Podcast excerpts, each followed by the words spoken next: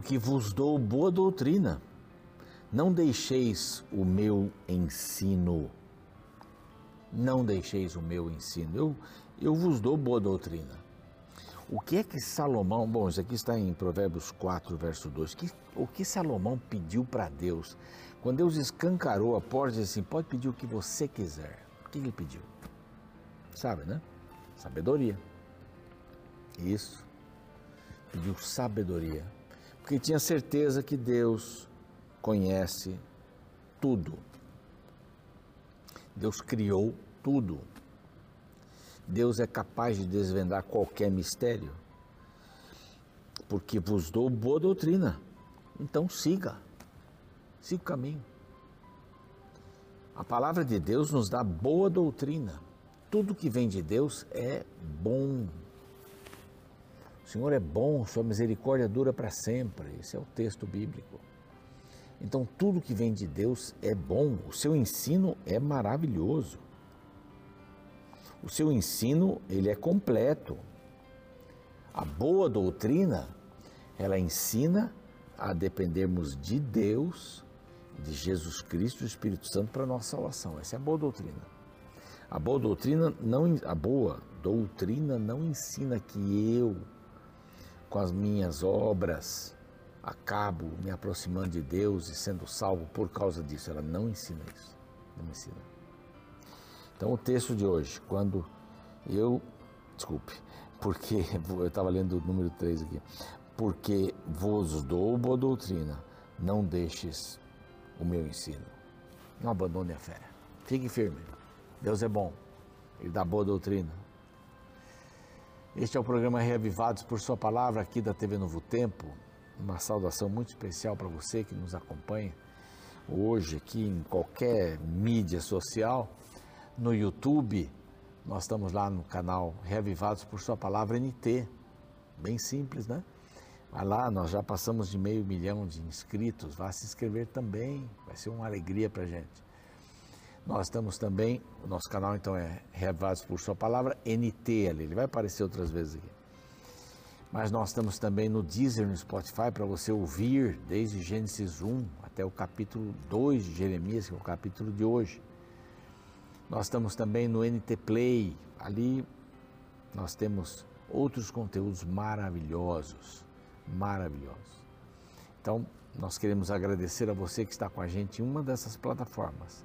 Divulgue, divulgue o nosso YouTube, é, copie o canal, o link e mande para os amigos. Ali temos toda a Bíblia gravada e várias partes dela, até metade diria, já gravada pela segunda vez. Bacana, né? É muito bom isso. Os anjos da esperança são aqueles maravilhosos irmãos, irmãs, amigos que foram feitos durante o caminho, que apoiam e creem na, na Rede Novo Tempo para pregar o Evangelho em português e espanhol para todo mundo. Creem. Isso, isso é bonito, é, maravilhoso. Nós estamos com, com você. Que Deus te abençoe ricamente, ricamente. E se você ainda não é anjo de esperança, quer se tornar bem simples aqui uma, um WhatsApp para você fazer suas perguntas, tá bom? Venha ser um anjo da esperança também. E graças aos anjos da esperança, nós temos várias revistas aqui para oferecer para você. Estamos oferecendo essa por algum tempo. Superlupa, a volta ao mundo em sete dias é muito legal. Conta a história da criação, depois vários fatos, várias historinhas aqui para você entender melhor essa questão da criação. Vai valer a pena para crianças, para sobrinhos, para netos e também para filhos. Sensacional. É um outro WhatsApp aqui, você pode mandar uma mensagem dizendo eu quero Superlupa, vai pelo correio, tá bom?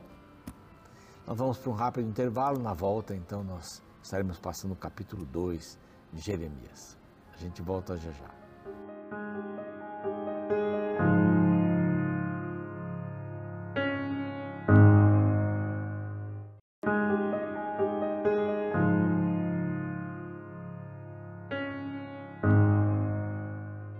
Muito bem, estamos de volta com seu programa Reavivados por Sua Palavra, aqui da TV Novo Tempo. Estamos felizes em termos começado ontem Jeremias, não é? Jeremias.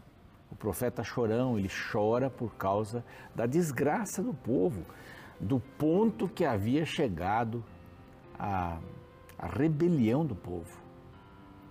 Ontem nós vimos ah, algumas informações gerais, vimos que ele começou no tempo de Josias e vai até o último rei de Judá, Zedequias, que reinou por 11 anos e acabou então nas mãos do rei da Babilônia, aqui. Então, ele, ele tem uma mensagem perigosa. Ele vai viver contra todos. A mensagem dele não era popular. A mensagem não era popular. Ele tinha que repreender o povo. Vocês estão pecando. Vocês estão fazendo o caminho errado. É, vocês estão fazendo o caminho errado. E Deus disse assim: Eu vou proteger você. Eu vou velar por você. Vou velar também por Jerusalém. Eu vou velar, mas por você. Vou cuidar de você. Até cuidei de você. Até eu cantei um pedacinho bem pequeno ontem. cuidei de você. Que música linda aquela lá. Música linda. Então, a partir do 2, a gente tem um bloco grande aqui. É a pregação do profeta. Que pregação, hein? Ele teria que ser duro, falar o que Deus dizia e não era uma boa coisa para aquele povo que estava na iminência de cair nas mãos dos seus algozes da Babilônia, que seria usada por Deus para levar para o cativeiro o povo de Judá. Então a gente tem aqui, primeiro, é, primeiro aspecto, capítulo 2 até o capítulo 6. É? Então aqui nós temos alguns capítulos importantes. Primeira coisa, rebelião. Deus vê os pecados do seu povo, no capítulo 2. Ele vai falar sobre isso daí. Vai dar vários exemplos, vários exemplos, várias ilustrações. Aí vem o capítulo 3. Arrependimento. Arrependimento. Deus roga ao seu povo para que volte para ele. É como um marido, né? Que roga para sua esposa voltar. Aí o capítulo 4 está dentro do 3, né? E o capítulo 5 vem: retidão. Deus procura alguém piedoso. É aqui que eu mencionei há uns capítulos atrás, né? Que Deus pediu para Jeremias procurar um homem, um homem justo, por ali. Então, retidão. Vai falar sobre a retidão. Deus procura. Parece estar difícil aqui, mas Deus procura. Capítulo 6, que é o último deste blocão grande, é a retribuição. Deus envia o seu julgamento, é a destruição. Destruição. Então, nós vamos falar desse bloco, depois a gente fala do próximo bloco que vai surgir aí no, no capítulo 7, tá bem? Aí para frente. Bom, então vamos lá, vamos recapitular. Capítulo 2, rebelião. Ah. Capítulo 3, arrependimento. Capítulo 5, retidão e retribuição o último. Então são sermões bastante duros. Então tenha em mente isso. Ele está pregando, ele vai pregar. E olha como é que começa o capítulo 2. A mim me veio a palavra do Senhor. A mim me veio a palavra do Senhor. E aqui ele começa. Primeira ilustração. Ele vai usar algumas ilustrações. É? Primeira, da esposa infiel. Depois, a partir do verso 9, ele vai usar a ilustração da cisterna. Cisterna é tipo um garrafão, assim, estilo de um garrafão, é? na terra, e onde se armazena água. É? Depende da água da chuva, não tem produção própria. Ali, cisternas rotas, né, que eram furadas, que eram rebentadas, não seguravam nem a água que se colocava ali. Aí vai falar sobre uma outra ilustração, um escravo transformado em presa. Estou aqui. Um, não, estou nessa aqui. Um escravo transformado em presa. Depois a ilustração é um animal obstinado, uma vinha degenerada, um corpo contaminado, um animal no deserto, perdidaço no deserto, um ladrão envergonhado, e tem mais duas aqui, uma criança incorrigível e, finalmente, prisioneiros de guerra. São várias ilustrações. Ele ele colocou muitas ilustrações, né? Deus falava e ele então levava para o povo. Rebelião, Deus vê os pecados do seu povo. Deus está vendo tudo. Não é? Veio a palavra do Senhor a mim. Vai, clama aos ouvidos de Jerusalém, assim diz o Senhor. lembro-me de ti. Oh, que saudades! Ah, Jerusalém, Judá, lembro-me de ti, da tua afeição quando eras jovem, do teu amor quando noiva e de como me seguias no deserto, numa terra em que se não semeia. Então, Israel era consagrado, o Senhor ao Senhor e era as suas primícias da sua colheita. Todos os que o devoravam se faziam culpados. O mal vinha sobre eles, diz o Senhor. Oh, que saudades, né? Aqui parece o tempo do namoro, né? Namoro, noivado, oh, tudo afetuoso, tudo maravilhoso, mas, a partir do verso 8, essa esposa fiel, amorosa, né? Ouvia a palavra do Senhor, ó casa de Jacó, e todas as famílias da casa de Israel. Assim diz o Senhor: Que injustiça acharam vossos pais em mim, para de mim se afastarem, indo após a nulidade dos ídolos e se tornando nulos eles mesmos? Quer dizer, estava tudo bem. O que, que aconteceu? que os seus pais mencionaram? Que injustiça foi essa minha? Agora eles estão adorando outros deuses e sem perguntarem onde está o Senhor, ah, simplesmente dar as costas e foram embora. Não perguntaram onde é que está o Senhor que fez subir, que nos fez subir da terra do Egito, coisa boa, que nos guiou através do deserto, coisa boa Aí Deus responde: Eu vos introduzi numa terra fértil, Canaã, né? terra que mandava leite e mel, para que comesses o seu fruto e o seu bem, mas depois de ter desentrado nela, vós a contaminastes e da minha herança fizeste abominação. Os sacerdotes não diziam: Onde está o Senhor? E os que tratavam da lei não me conheceram. Os pastores prevaricaram, prevaricaram contra mim. Os profetas profetizaram por Baal e andaram atrás das coisas de nenhum proveito. Oh, que saudade daquele tempo. Saudade. O que, aconteceu que vocês se desviaram tanto? Se vocês se contaminaram? Aqui a repreensão dura, rebelião, rebelião. Mais um exemplo. A perfídia sem exemplo. Perfídia é deslealdade, né? Desleal. As cisternas rotas. Portanto, ainda pleiteei convosco, diz o Senhor. Passai às terras do mar, de Chipre, vede. Mandai mensageiros a Quedar e atentai bem e vede se jamais sucedeu coisa semelhante. Sabe o que? Ele está dizendo assim: dá uma corrida aí pelos mundos, pelas, pelos países Veja se isso já aconteceu. Dá uma olhadinha se isso aqui já aconteceu. O que, que aconteceu? Houve alguma nação que trocou seus deuses? Parece que a resposta era não. Todavia, o meu povo trocou a sua glória por aquilo que é de nenhum proveito. Eu, eu grifei bem isso daqui, né?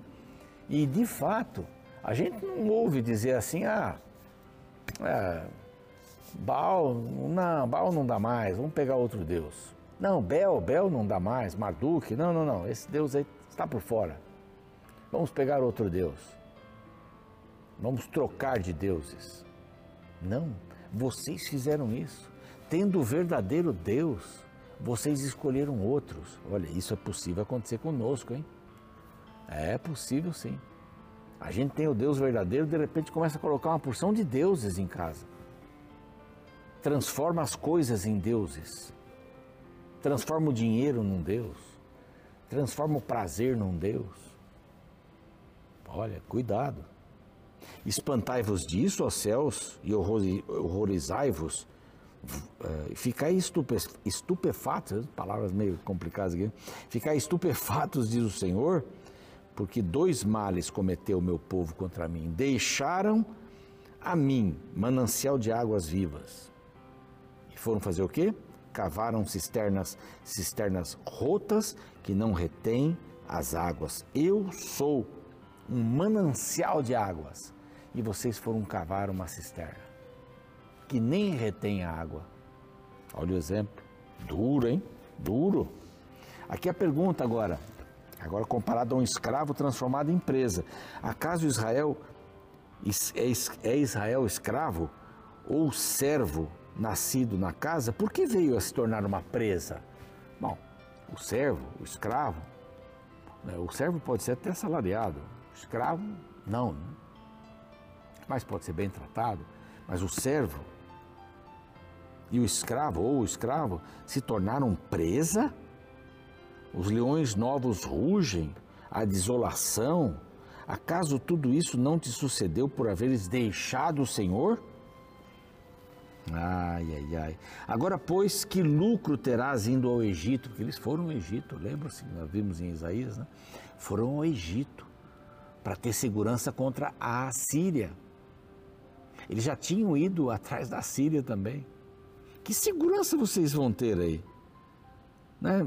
Vocês vão lá para o Egito para beber as águas do Nilo, né? ou para a Síria para beber água do, do Eufrates? Não, não. Que, que história é essa? A tua malícia te castigará. É bem duro esse discurso, hein? É bem. E vê que mal e quão amargo é deixar o Senhor. É. Um manancial de águas por cisternas rotas. Um animal obstinado aqui Israel adora Baal, que coisa mais doida, não é? Ainda que há muito quebrava eu o teu jugo e rompia as tuas ataduras, dizias: Não quero servir-te. Não quero servir-te, pois em todo outeiro alto e de baixo, toda árvore frondosa te deitas e te prostituías. Não é? Você parece um animal que quebra o seu jugo, um boi que quebra o seu jugo. Aí vai o exemplo da vide. Eu mesmo te plantei, verso 21, como vide excelente, mas de repente deram uvas bravas. Quer dizer, Deus, olha o discurso, né? Que Deus envia para o povo de Judá. Mas, tem mais. O corpo contaminado, eles assim, pode se lavar com salitre, com potassa, potássio. Você continua com iniquidade diante de mim. É um corpo contaminado. Aí o verso 23, como podes dizer, não estou maculada, não andei após os baalins? Se parece um animal que vai deixando um rastro perdido, um dromedário que tem uma corcunda só, né? Camelo que tem uma corcunda só, na realidade. É o camelo e o dromedário. Então, vai deixando o rastro aí, tá doido, andando para lá e para cá, zigue-zagueando, zigue-zague, zigue ou oh, palavra difícil, zigue-zagueando por aí. Jumenta selvagem que está no cio, corre para cima e para baixo, está deixando marcas. Como você não adorou os balins? Você deixou marcas, muitas marcas. Esses deuses estranhos. E o ladrão, como se envergonha o ladrão quando é apanhado Assim se envergonham os da tua casa Israel. Vocês foram apanhados, eu vi, vocês adoram outros deuses. Seus príncipes foram apanhados também, que dizem a um pedaço de madeira: Tu és meu pai, e a pedra tu me geraste. Que conversa, não?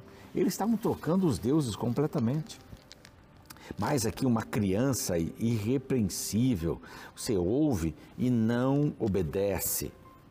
Você diz assim: nós somos livres, vamos fazer o que quisermos, o senhor não manda na gente. E finalmente os prisioneiros de guerra, né? E eles vão acabar sendo prisioneiros de guerra mesmo. Pior cego é o que não, não quer ver. E ele diz assim: Eu estou inocente. Verso 35, eu estou inocente. Não tem nenhum problema. Olha, olha o que ponto chega a ajudar. É uma descrição horrível, né? uma rebelião tremenda. Várias ilustrações dadas aqui para a gente entender como é que vivia aquele povo. Agora não fica acusando esse povo todo, não. Porque a gente é um pouco parecido com isso. A gente também acaba saindo do trilho. Vai buscar os nossos deuses. A gente tem essa tendência. É o pecado. Por isso a gente tem que se, se agarrar a Deus. Se agarrar a Deus. viver com Ele, andar com Ele. Ele é o caminho, a verdade, a vida, todo dia. Palavra de um coração vai fortalecendo. É assim. Bom, já, deu uma, já teve uma ideia desses discursos duros de Jeremias. Quer dizer, Deus mandava ele falar, ele falava, mas eram coisas duras. Amanhã nós vamos ver arrependimento. Então, vamos orar antes.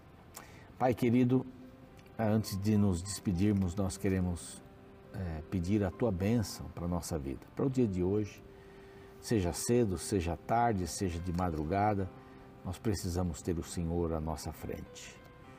Pai, esse povo foi se afastando de ti, foi se afastando pouco a pouco e estava tão longe, tão longe que foi necessário chamar Babilônia para corrigir o rumo. Senhor, nós também podemos cair nesse, nesse mal, mas nós queremos andar contigo, queremos aprender a depender do Senhor, queremos aprender a depender da tua palavra todos os dias. Que assim seja em nossa vida, em nome de Jesus. Amém.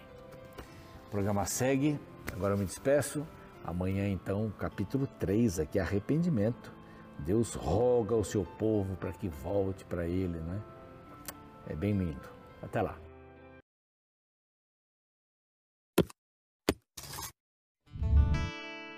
Imagine a história de um escravo que vivia em péssimas condições até que um rei decidiu entrar em guerra contra seus opressores apenas para o libertar. Porém, agora imagine que após liberto, este escravo vire as costas para o seu libertador e faça amizade com seus inimigos, aquelas pessoas que o maltratavam. História trágica, não é? Pois bem, foi exatamente isso que aconteceu com o antigo povo de Israel, conforme descrito no livro do profeta Jeremias. No capítulo 2, verso 13, lemos: porque dois males cometeu meu povo. A mim me deixaram o manancial de águas vivas e cavaram cisternas, cisternas rotas que não retêm as águas. O texto bíblico revela um Deus triste pela rejeição de seu povo por quem ele havia feito tanto. Porém, é interessante a metáfora usada pelo profeta usando a figura de uma pessoa trocando água de manancial pela de cisternas rotas. Para compreender esta figura, é importante lembrar que no contexto do Antigo Oriente Médio, chuvas não eram frequentes. Uma boa parte do ano era castigada pela seca.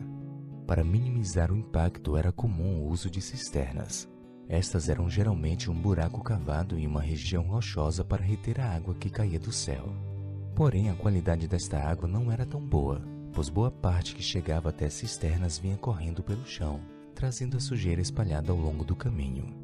Porém, na escassez, mesmo com a qualidade inferior, a água das cisternas era usada para o consumo. Mas ao analisar o texto, o profeta Jeremias compara a água pura de um manancial de águas vivas com a água de cisternas para se referir à maltroca que o povo havia feito entre o Deus de Israel e os deuses falsos. Outro detalhe agravante é que, além da cisterna captar água de qualidade inferior ao manancial, nas palavras de Jeremias, ela também é rota. O que isso significa? Por causa do contato da água fria com a pedra quente, ocasionalmente havia rachaduras nas cisternas, o que fazia com que a água captada vazasse. Assim, cisternas rotas, além de captar água com qualidade inferior, não conseguia armazená-las. Assim, o texto bíblico de hoje nos lembra da incoerente troca que o pecador faz ao abandonar o Deus verdadeiro por causa dos deuses humanos. Além de escolher algo inferior, também escolhemos algo fugaz, passageiro e temporário. Você acha que tal troca vale a pena?